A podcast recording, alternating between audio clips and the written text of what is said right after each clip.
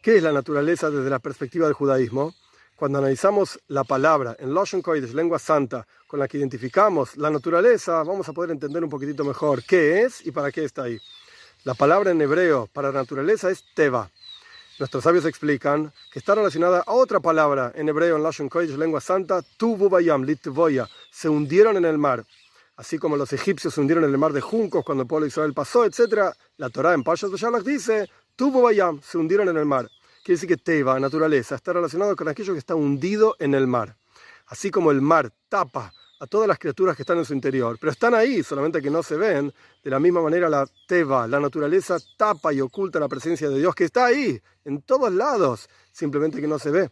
¿Y para qué está ahí en forma oculta? Para que nosotros la revelemos y busquemos esa presencia de Dios en cada milímetro de la creación.